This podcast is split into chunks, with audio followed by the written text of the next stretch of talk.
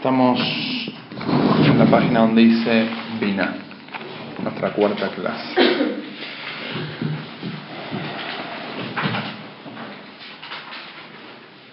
Vamos a hacer un pequeño resumen de lo que vimos en la clase anterior.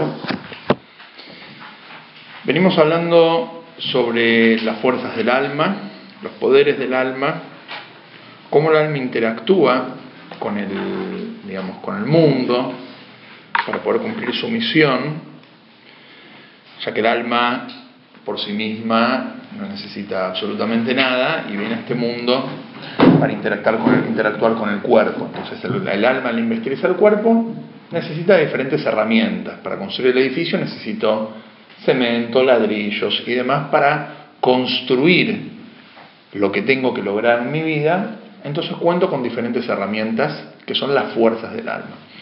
Y la clase anterior empezamos a hablar sobre la primera fuerza del alma que pertenece a la parte intelectual dentro de la persona. Dijimos que el hombre está compuesto de lo que es su parte intelectual y su parte emocional, al igual que el mundo, que el mundo se lo puede vivir entre los intelectuales y los emocionales. Bueno, dentro de nosotros también tenemos esas, esos dos grandes mundos, nuestra parte intelectual nuestra parte fría, nuestra parte calculadora, nuestra parte mm, exigente, correcta, precisa, formal, ordenada, algunos más, otros menos, otros totalmente desordenados, otros totalmente impuntuales, pero digamos en algún punto puede llegar a existir ahí perdido dentro del alma esa puntualidad. Eh, y después tenemos lo que es nuestra parte emocional lo que es el sentimiento, lo que es el impulso, lo que es el calor, lo que es eh, la entrega, lo que tiene que ver con la parte emocional, el corazón de la persona, lo que es lo no calculador.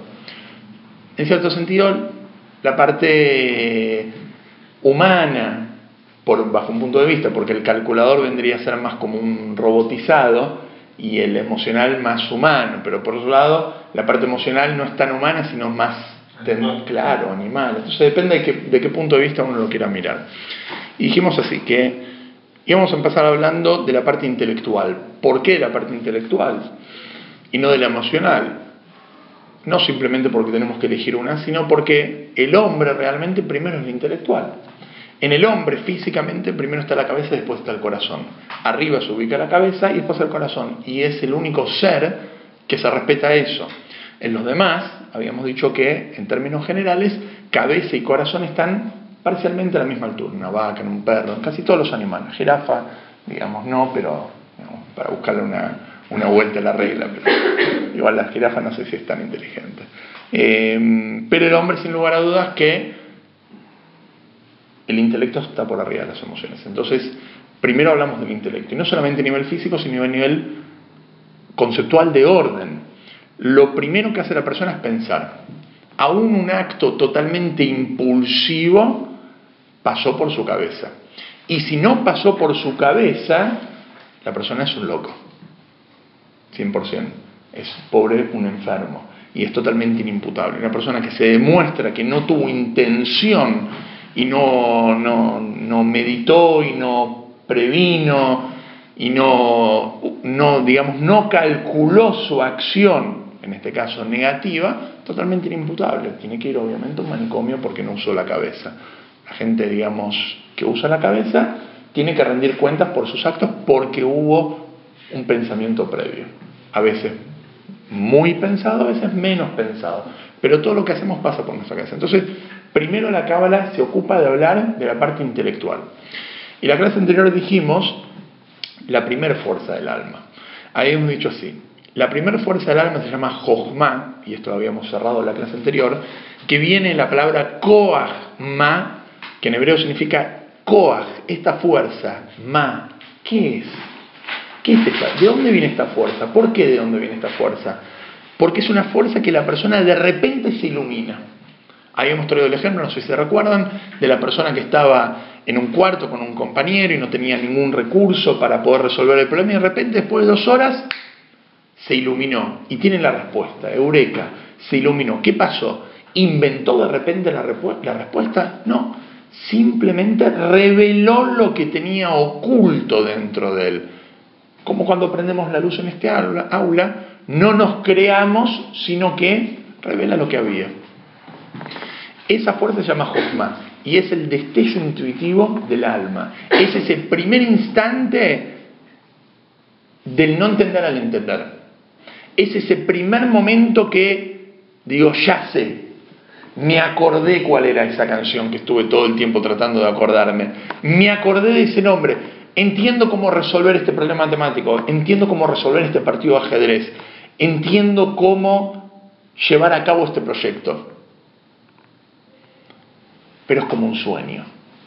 Cuando me levanto a la mañana y veo el sueño completo, veo todo, veo absolutamente todo lo que pasó, que estaba volando y que quería correr y no podía, me acuerdo toda la historia y que te vi, que apareció esto, lo otro, veo toda la imagen del sueño, pero de la misma forma que lo veo, desaparece, empieza a desvanecerse.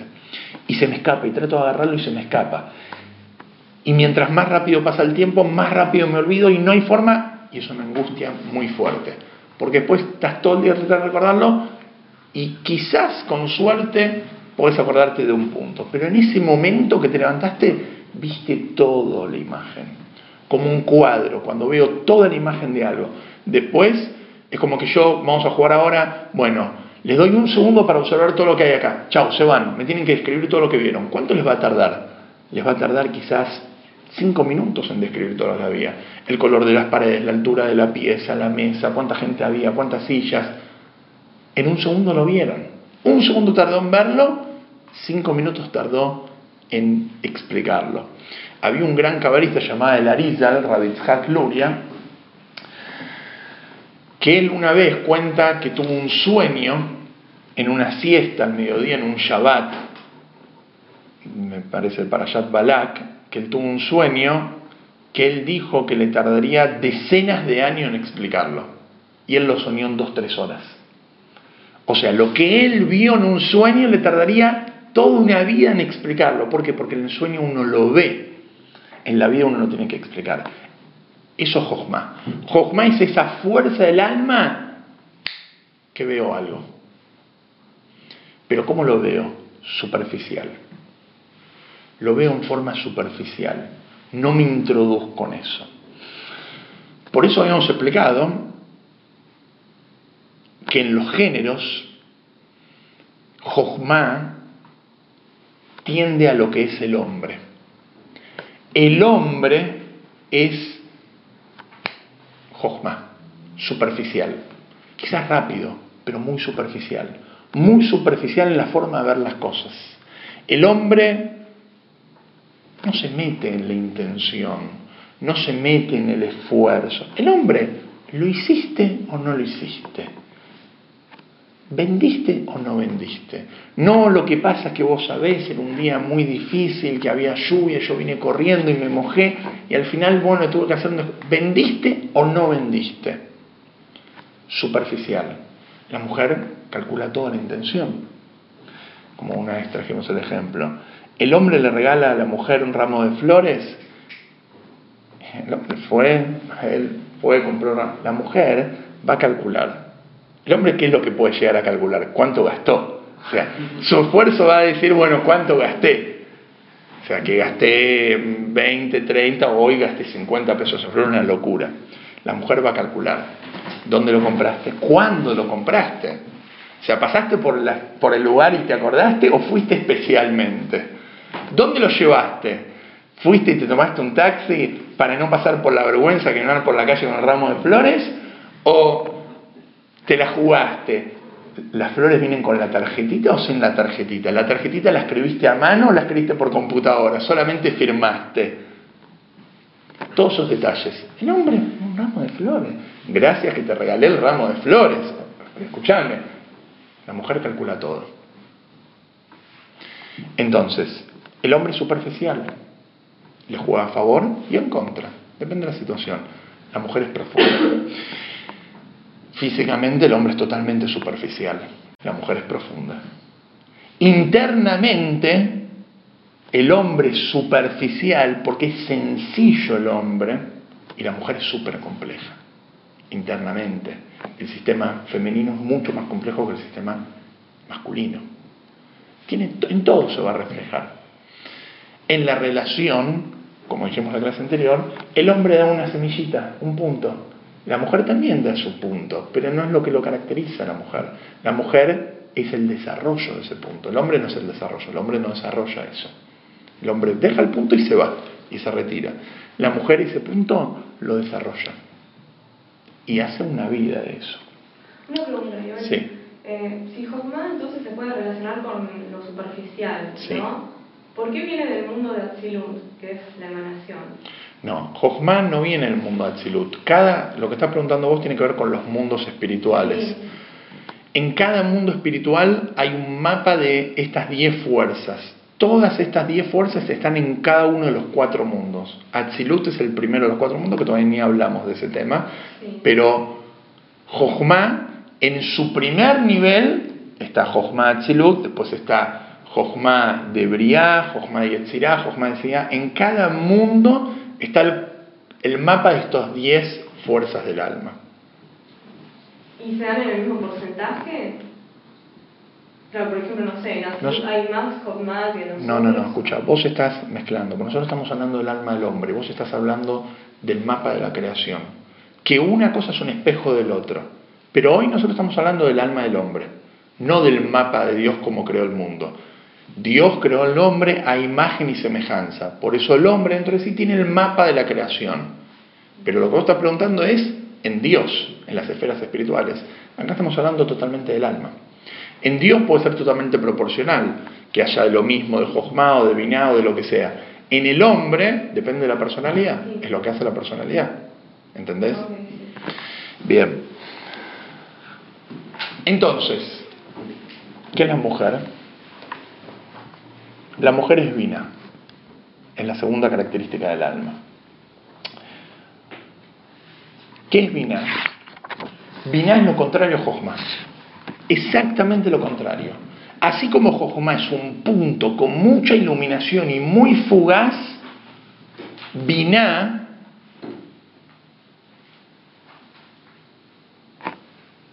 es desarrollar algo, es extenderme en esa idea. A ver,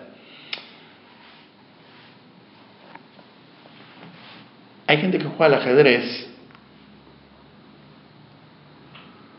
a mover las piezas. Juega al ajedrez a mover las piezas. Un chico aprendió a jugar al ajedrez. ¿Cómo juega? Yo le enseño a, a mis chicos de 5 o 6 años a jugar al ajedrez, les enseñé. ¿Cómo juegan? Todo el desafío de ellos es a ver si pueden mover la pieza. A ver si el peón lo puedo mover para adelante o me está tapando con otra cosa. Ah, lo puedo mover, lo muevo. Y, están contentos que lo pudieron mover. O sea, si no lo puedo mover, uy, ¿y ahora qué muevo? Cuando uno, digamos, crece y se desarrolla un poco en lo que es el arte del ajedrez, uno entiende que no es simplemente un juego de mover piezas, es, hay una estrategia, hay una ciencia atrás de eso, hay una habilidad.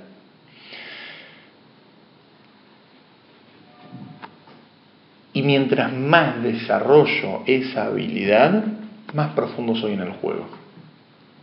¿Por qué? Porque hay gente que puede mover pensando en una jugada adelante, hay gente que puede mover pensando en dos jugadas adelante, y hay gente que puede mover pensando en diez jugadas adelante.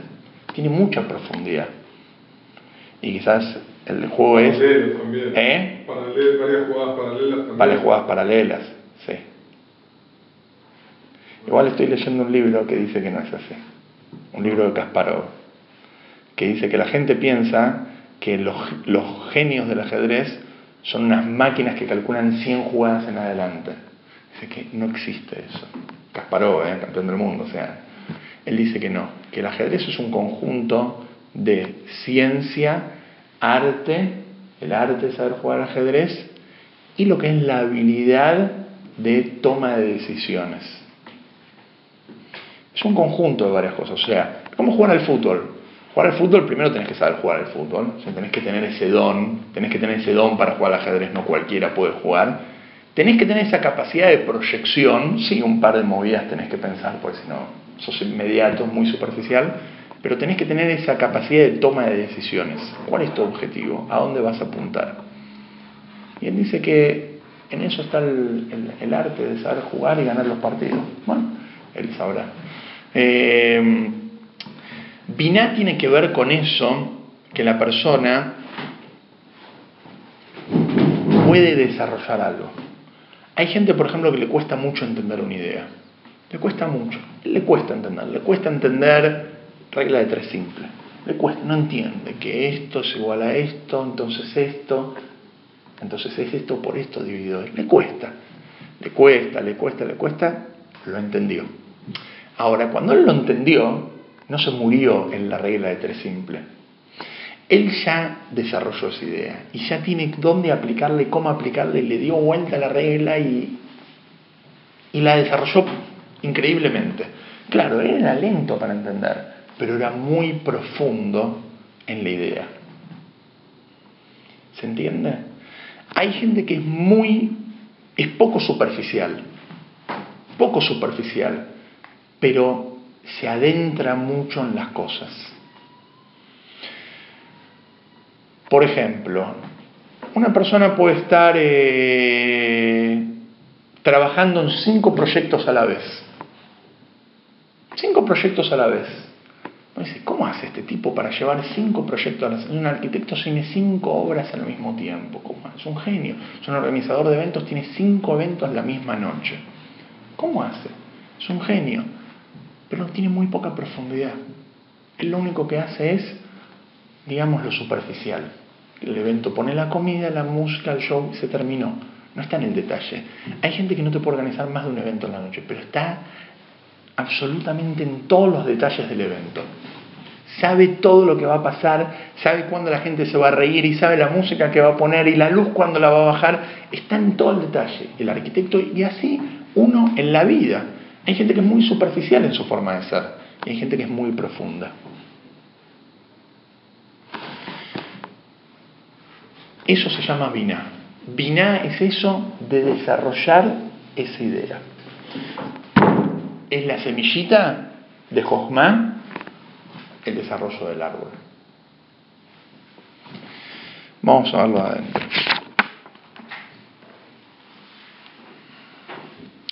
Biná es la facultad de meditar acerca de una idea. Es la capacidad de meditar. Hay gente que lee algo y es eso lo que dice. No dice más que eso. No le pidas, trata de pensar lo que estoy diciendo. No, ¿qué dice? Dice esto, punto. El árbol es rojo.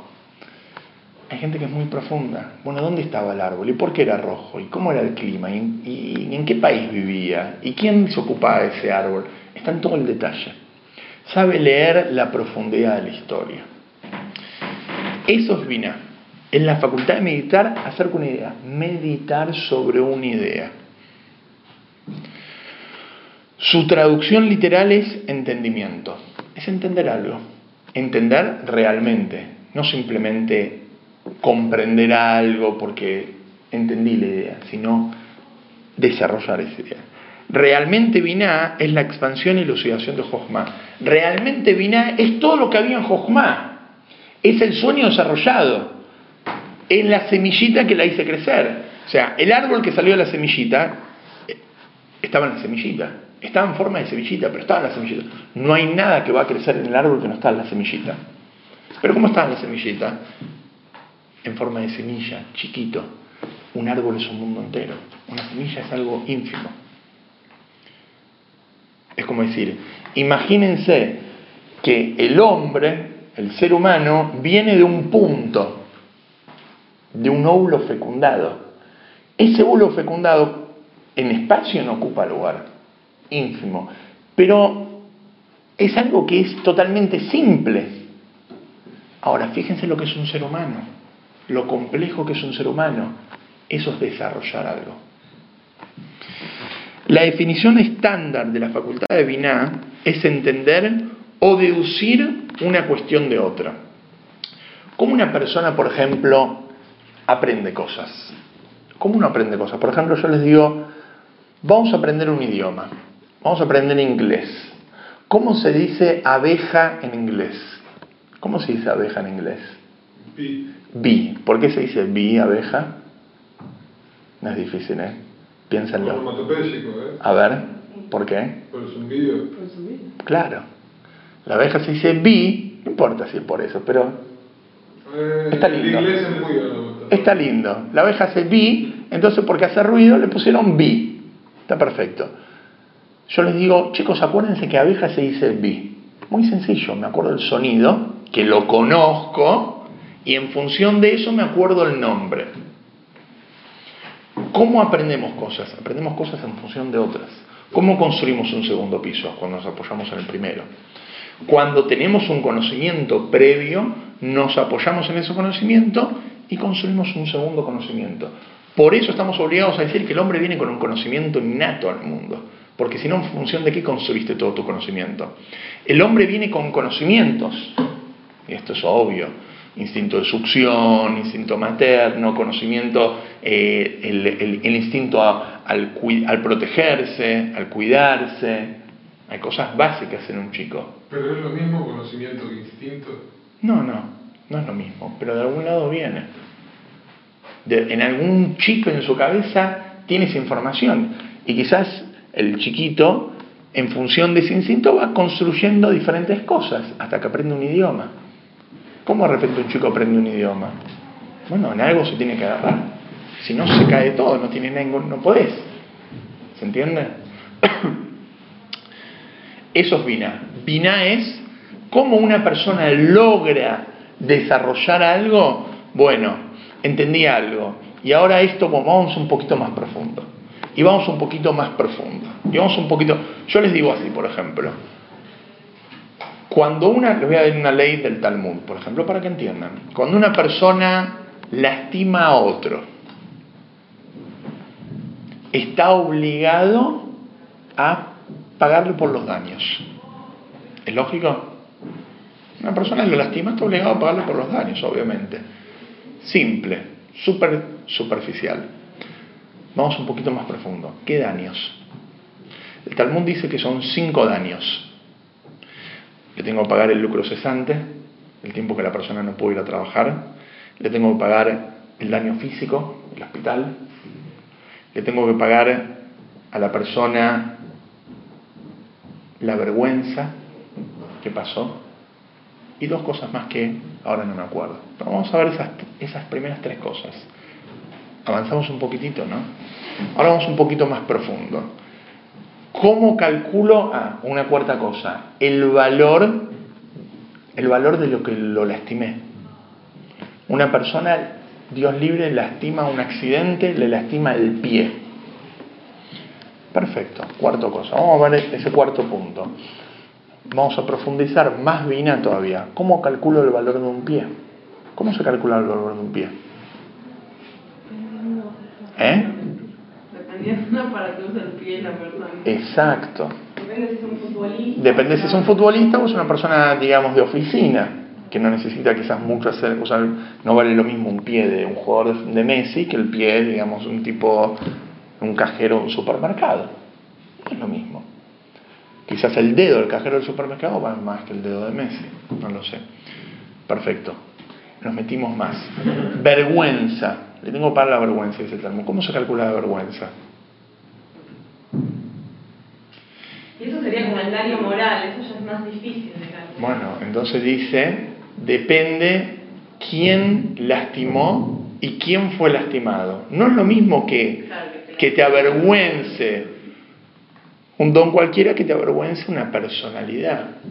Depende cómo lo quieras mirar. Hay gente que te va a decir, si a mí me avergüenza un, un cualquiera de la calle, la verdad que es una falta de respeto. Ahora, si me avergüenza una personalidad, es como, bueno, por lo menos me avergonzó una personalidad.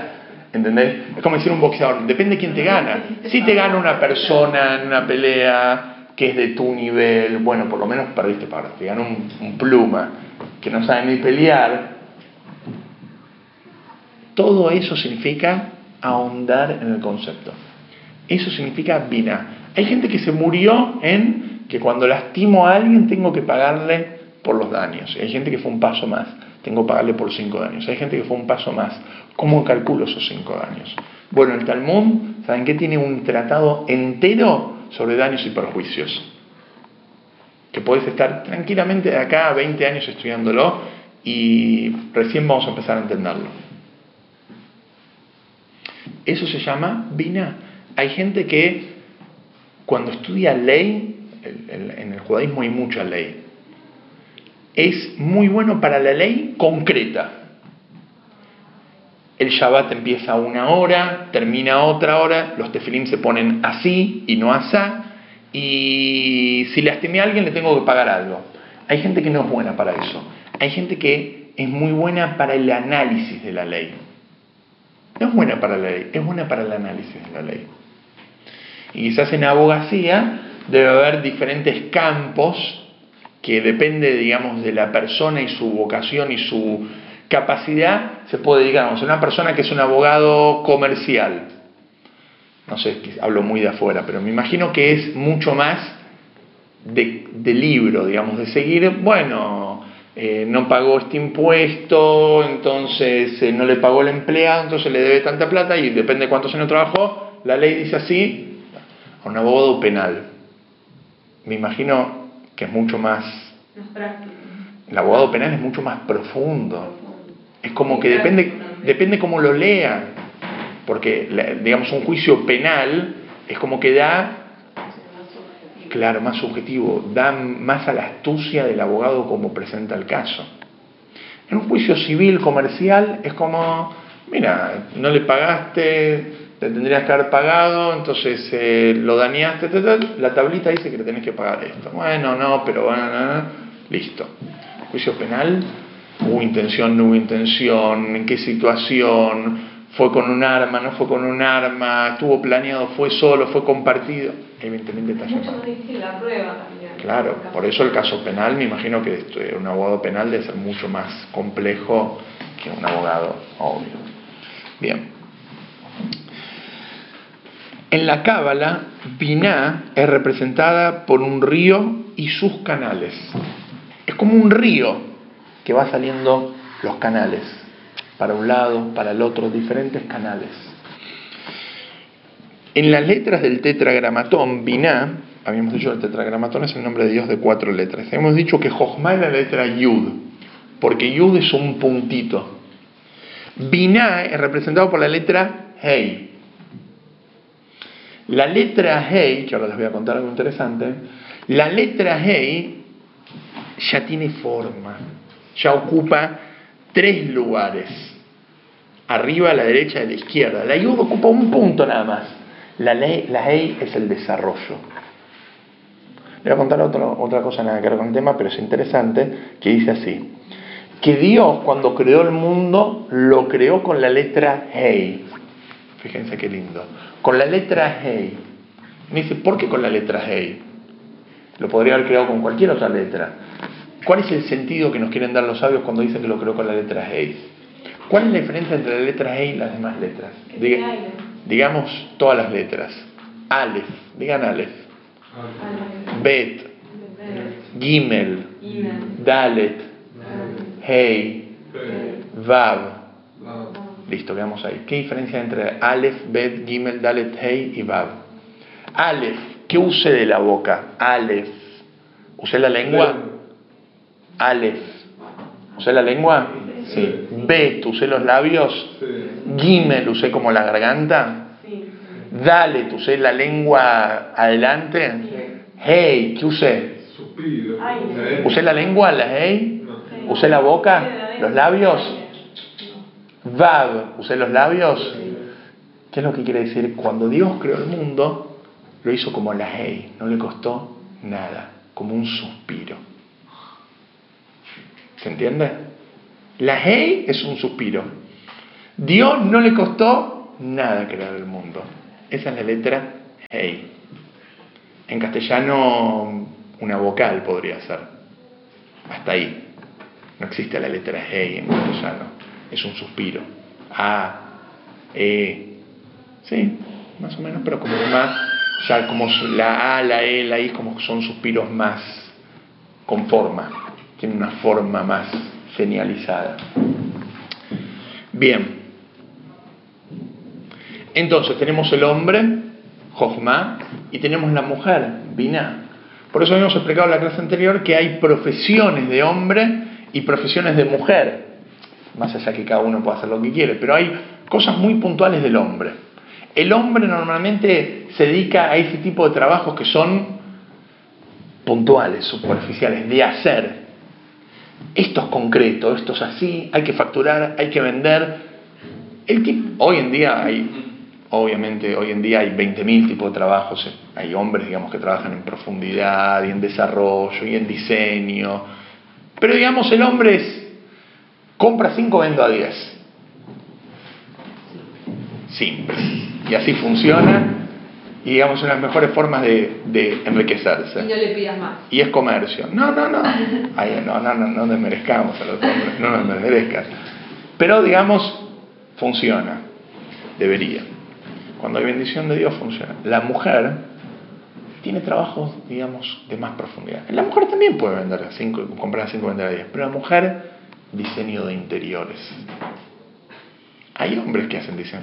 es como, si yo voy a contratar un arquitecto, es como que puede ser una mujer arquitecto, pero la imagen del arquitecto es un hombre. La imagen de un diseñador de interiores es una mujer. Obviamente que uno está muy estructurado. No sé qué más ah, vos sos ingeniera, bueno, al horno. recursos humanos. ah, ahí sí, ahí está bien. Recursos humanos es como, es, como que le pega más, más femenino. El entender, el entender al empleado, el entender al empleado, pero por qué se siente mal y qué, qué pasó con el jefe y quizás eh, la máquina de café tendría que estar acá más cerca el hombre contrataría a las mujeres más lindas. Digamos. El hombre en una mujer, ¿por qué las mujeres se arreglan? Es una realidad. La mujer se arregla mucho más que hombre. Hay hombres que se arreglan. Todo, todo es replanteable. Pero vamos a hablar de lo cotidiano, lo natural, por lo menos hasta hace cinco años atrás, no hablar de dentro de cinco años. La mujer es de arreglarse. ¿Por qué la mujer se arregla? Una vez escuché con un dicho que dice así, a ver si me acuerdo, los hombres miran lo superficial y las mujeres miran lo profundo. Por eso las mujeres se maquillan y los hombres mienten. Que es lo mismo, maquillarse y mentir es exactamente lo mismo, los dos están mintiendo. Pero uno miente en lo que el otro observa y el otro miente en lo que el otro escucha. ¿Se entiende? La mujer se maquilla. ¿Por qué la mujer se maquilla? Porque sabe que muy bien que el hombre observa. La mira primero. ¿Cómo me cae a los ojos? La mujer observa de otra forma. Escucha al hombre. Lo va a escuchar. 100% que el mirar físico es superficial y escuchar a una persona es mucho más profundo. Tiene que ver con el alma. Y está perfecto que sea así. No le pidas un hombre que no sea observador superficial. No le pidas. Y no le pidas una mujer que no sea, digamos, observadora interior. No se lo puedes pedir porque es contra su naturaleza. Es algo intrínseco en la persona de ser así. Obvio, el hombre tiene que entender que no solamente lo superficial es lo importante de una persona, sino que el interior. Y la mujer tiene que entender quizás que no solamente lo interior, sino también hay otros aspectos en el hombre que tiene que aprender a observar. Sí, es un conjunto de cosas y las dos cosas son importantes y por eso el hombre son de Venus y las mujeres son de Marte. ¿Por qué? Pues son de dos mundos diferentes. No le pidas un hombre que sea una mujer, no le pidas una mujer que sea un hombre. El hombre y la mujer están destinados por naturaleza a no ser compatibles. El hombre por naturaleza es mucho más compatible con un hombre. A ver, compañero de cuarto, el hombre es mucho más compatible con un hombre. Y la mujer es mucho más compatible con una mujer, compañero de cuarto. Aun cuando hoy quizás no se respetan las reglas, digamos, naturales de recato, ¿sí? Aún así, cuando uno tiene que elegir un compañero de cuarto, es más cómodo de su género, de su sexo. ¿Por qué? Porque uno es más compatible con un hombre y una mujer más con una mujer. Ah, y en la práctica, ¿cómo hay parejas que se casan y son felices? ¿Cómo hacen? La respuesta es cuando la pareja entiende que aún a pesar de sus diferencias, hay valores superiores a ellos, a quien ellos buscan como objetivo. Cuando una pareja lo único que busca es lo concreto y el llevarse bien en lo, en lo concreto, en lo superficial, nunca se van a llevar bien. Porque el hombre quiere ahorrar y la mujer quiere decorar, y el hombre quiere laburar y la mujer quiere gastar, y el, hombre quiere ir a jugar la mujer quiere ir a charlar. Son totalmente diferentes. Cuando el hombre y la mujer se llevan bien, no cuando cambian sus diferencias. Sería muy aburrido que el hombre y la mujer sean iguales. Justamente manteniendo sus diferencias, pero entendiendo que hay algo superior a ellos, que son los objetivos por los cuales ellos luchan formar una familia, el amor, la lealtad, el respetar los valores divinos de Dios en la casa, son valores por arriba de la pareja. Que eso hace que la pareja, a pesar de las diferencias, se lleven bien. Eso interesante que en el mundo judío está representado por la jupá.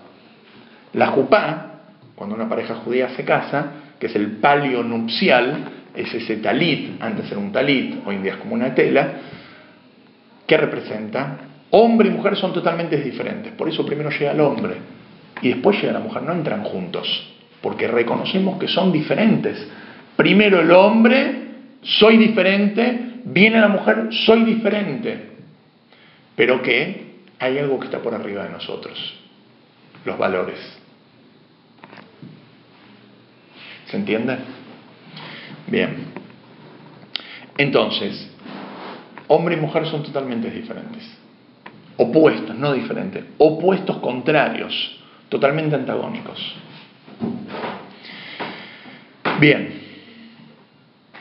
Vamos a pasar a la tercera fuerza del alma. Vamos a empezar, hay mucho para hablar, no vamos a terminar hoy, pero vamos a empezar a verlo. El intelectual, ¿qué nos falta? Lo entendí, lo desarrollé.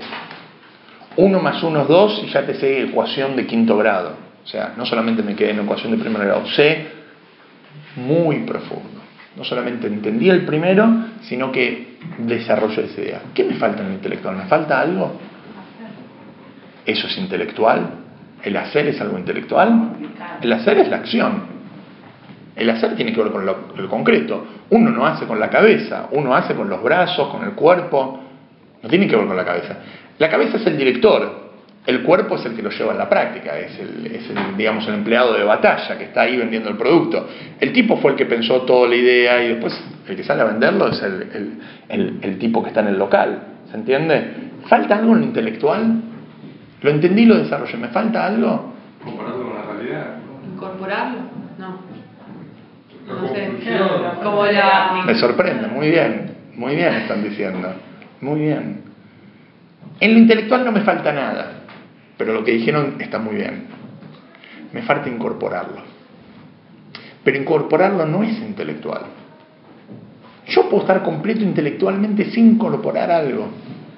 Yo puedo saber que está mal dejar de fumar y puedo dar un curso entero porque hay que dejar de fumar y seguir fumando. Pero intelectualmente soy correcto.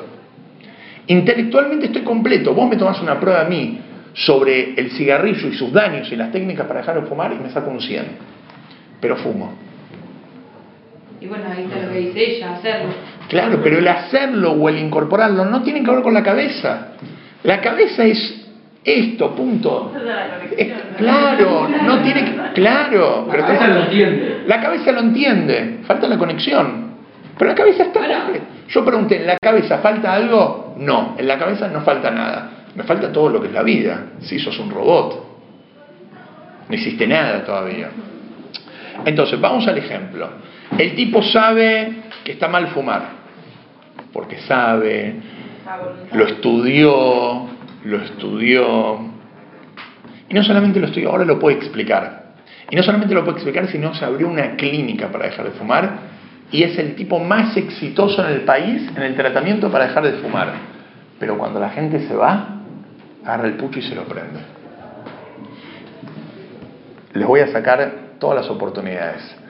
No me digan que es por vicio, porque no vale.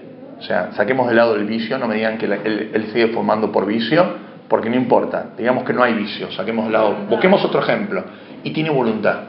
¿Tiene? Sí, tiene voluntad. Sí, porque yo lo vi que trató y no, y no, dejó, y no dejó. Díganme por qué no deja de fumar. Porque no une las dos, tiene que unir la primera y la segunda. Exacto. ¿No une las dos cuál? ¿Jojma combinar? Claro. O sea, escucha, entiende, entiende. Escucha, vení bien, pero otra vez. Eh. lo entendió y lo desarrolló, puede explicarlo. Están unidas. Le falta unir algo más. Eh, no, el, el desarrollo sería no fumar. No, no, el desarrollo es, él lo entendió perfecto. Él te puede dar una clase porque hay que dejar de fumar. ¿Con qué le falta conectar? Y con la acción. Ahí está. Le falta conectarlo con otra partecita, que no vamos a llamar todavía acción. Tiene otro nombre. La acción todavía falta mucho para la acción. Muy bien. Él lo entendió, él lo desarrolló. Ahora le falta algo. ¿Por qué le falta ese algo? ¿En qué está en falta? Porque él no logra dejar de fumar.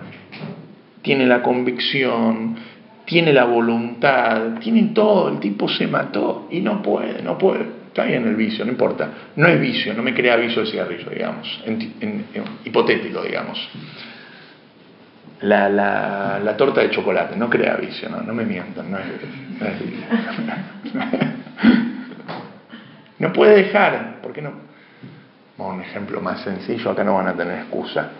Es una persona impulsiva, responde mal, responde, es un tipo de muy mala onda. Yo conozco gente que le vas a pedir algo, ¿sabes qué necesito si me... No, pero no, no, déjame que te explique, es algo muy... No, pero no.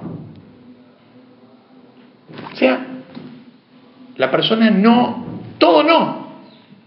¿Por qué? Todo no. La conexión entre el interior y el exterior. Sondito, ese hombre vuelve a la casa. Vuelve a la casa. El no, el señor no, si el señor negativo, vuelve a la casa y dice, no, qué mala gente que soy. Soy, soy muy negativo, soy, digamos, muy mala. Quiero cambiar, quiero cambiar, quiero cambiar. Se pone a llorar. Bueno, va el otro día al laburo. ¿Me, ¿Me traes un café? No. Va, chico, ¿me das uno? No. ¿Qué le faltó? Le faltó algo se llama conexión. Conexión. ¿Qué es conexión? Esta es una palabra clave que es mucho más importante que todo lo que hablamos. Conexión con algo. ¿Qué es conectarse con algo? Yo cuando era chico fui a ver, ponele, Rocky, Rocky 2, la mejor. Sí, Rocky, volver al futuro. Rocky 2. Ya Rocky 5, 6 ya, ya son malos. Fui a Rocky 2, que pelea ahí contra Apolo, no importa. ¿Cómo salí del cine? Tenía 10 años. ¿Cómo salí? Mamá quiere ir a hacer boxeo. Porque me siento que soy Rocky. O sea, salí de la película conectado con la película. O sea, no me llevé solamente la información, sí, una pelea, eh. salí conmovido, temblando de la película. Esa película me cambió la vida. Uno lee un libro, uno lee un libro, sí, lee un libro que se llama, yo qué sé, Estudio en Escarlata, Sherlock Holmes. ¿Sí? ¿Lo leyeron? Lo leí, sí, había un tipo Sherlock Holmes que era un detective y que descubrió cómo esto. Sí, me sé todos los acertijos que él plantea, me lo sé de memoria, perfecto. Hay gente que no. Hay gente que lo lee y vive. Él se siente que está en el libro, en la, novela, él está dentro y vive. Él sale a la calle y se siente realmente que está parte de la novela. O sea, me tocó. Me siento ahora, vi algo y cuántas veces uno ve algo y dice, ¿y si el mundo es así? ¿Y si el mundo es un Truman Show donde cuando me doy vuelta todos están, digamos, tramando cómo va a ser la próxima escena? ¿Quién no pensó eso alguna vez? Psicología está hablado de eso. ¿Quién no lo pensó eso alguna vez? Todo. Pero cuando vimos la película nos acordamos, che, che, y si, y si, y si es verdad, y si es verdad, o sea que la película logró que yo me conecte. La pregunta acá es, ¿cómo logro conectarme con algo? ¿Cómo logro conectarme? ¿Cómo logro que lo que yo entiendo en mi cabeza cambie en lo actitudinal? ¿Cómo logro? Imagínense, es fantástico. Es fantástico. ¿Por qué es fantástico? Porque de ahora en adelante, lo único que me queda en la vida es entender los conceptos. Es entender. Porque ahora en adelante mi vida es un botón que se llama Enter. Una vez que lo entendí, aprieto Enter y es así. No voy a estar más nervioso, no voy a estar más preocupado, no voy a ser más infeliz, no me voy a quedar nunca más dormido, nunca más... Ningún problema. De ahora en adelante entendí que no tiene sentido en la vida preocuparse, enter, no me preocupo más. De ahora en la vida entendí que no tengo que ser más impulsivo, enter, no soy más impulsivo. De ahora en la vida voy a pensar las cosas diez veces, listo. Diez veces voy a pensar las cosas. Frente a toda la situación, diez veces voy a meditar y no me voy a dejar llevar por el impulso. Está fantástico, ¿no? Excelente. ¿Cómo lo logro? ¿Cómo logro eso? Poniendo el pensamiento y la acción. No, no, no. El pensamiento está acá y la acción está acá. Dicen que una vez, una vez se encontró uno de los rebes de Jabad con Freud. El quinto rebe de Jabad se encontró con Freud y, y Freud le preguntó, el rebe le preguntó a Freud en qué andaba él, o sea, en qué, estaba desarrollando, estudiando. Entonces Freud le dijo, estoy desarrollando el psicoanálisis. A mitad de eso está desarrollando. Bueno, lo escuchó, le dio su opinión. Freud le preguntó al Rebe, ¿y vos en qué estás? Entonces le dijo, yo estoy desarrollando que lo que entiendo es lo que hago en la práctica. Entonces Freud le dijo, eso es imposible. Eso es imposible. ¿Por qué le dijo? Porque lo que entiendo y lo que hago en la práctica, o el sentimiento, hay un precipicio en la mitad. Entonces el le dijo, pero hay una fuerza del alma que construye ese puente, que conecta lo que entiendo con lo que siento o lo que hago en la práctica. Esa es la tercera fuerza del alma. La conexión. La conexión. Esa es la fuerza. Si Dios quiere, la clase que viene vamos a ver cómo... El hombre, la mujer, de nadie. No, no, no. Este es el hijo, es el resultado. No, en serio, así se llama, es el hijo. Esta tercera fuerza es el resultado. ¿Por qué? Porque el papá puso la semillita, la mamá lo desarrolló. Ahora falta la acción concreta. ¿De qué sirve poner, desarrollar si no hay fruto de eso? ¿Se entiende? Esa tercera fuerza es una fuerza, digamos, mucho más, en cierto sentido, importante que las primeras dos. Y es en la práctica lo que todos buscamos, que es la conexión entre lo que entiendo y lo que siento. Físicamente eso, ¿saben por dónde está representado en el cuerpo humano?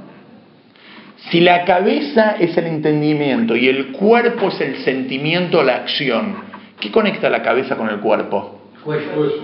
El cuello. Fíjense algo muy interesante, el cuello es más chiquito que la cabeza y mucho más chiquito que el cuerpo. Es un puente y el cuello no es nada, es, digamos, el conducto por donde pasa toda esa información, que es mucho más pequeño. El cuello es un embudo, así se llama en la cábala, un embudo Meitzara Garón, es como la estrechez de la garganta, así se llama. Es un embudo entre la cabeza y el corazón. Si Dios quiere la clase que vamos a aprender cómo construir este puente. Les aclaro, es toda una vida de laburo, así que no piensen que lo vamos a solucionar así nomás. Esto es todo por ahí, chicos.